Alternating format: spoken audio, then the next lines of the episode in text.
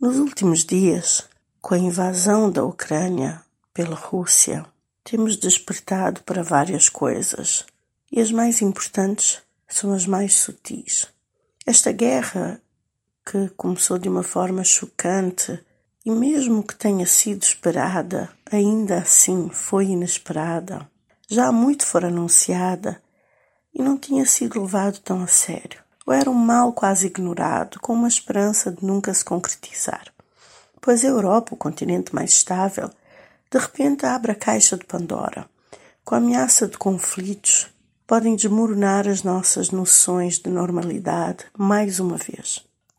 O nosso choque só mostra como vivemos ancorados em uma realidade que julgamos segura, imutável, mas que já em 2020 nos provou que o surreal está sempre pronto nos provar o contrário. Confiamos na frágil estabilidade do pacto social e também do pacto diplomático, ao ponto de nos distrairmos com o mais fútil e as mais desnecessárias preocupações, que na verdade priorizamos, talvez para nos pouparmos da que deveria ser a nossa maior preocupação e a realização da mortalidade e a impermanência das coisas. Isso tudo deveria nos impelir a uma vida mais significativa possível. Ironicamente, essa paixão pela vida é o que tem motivado os ucranianos a morrer pelo seu país. Ou seja, quando confrontados com a própria mortalidade e a mortalidade do que acreditamos, uma das reações é centrar-se no que é verdadeiramente essencial. O que é que realmente vale a pena? E é isso que ainda tem mantido a Ucrânia unida e a ser orgulhosamente defendida pelos seus cidadãos neste jogo de dados viciados.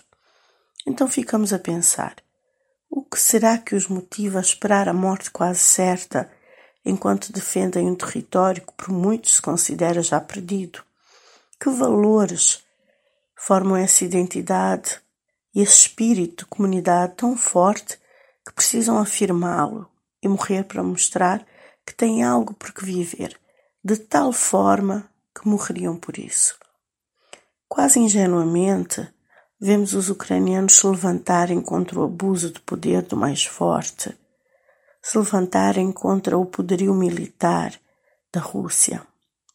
E o que me chama a atenção aqui é que, ainda no meio de tudo isto, no meio desta tamanha desumanidade que testemunhamos todos os dias e em vários pontos do globo, o que nos une e o que tem sentido para nós tem sempre mais força do que o que nos separa.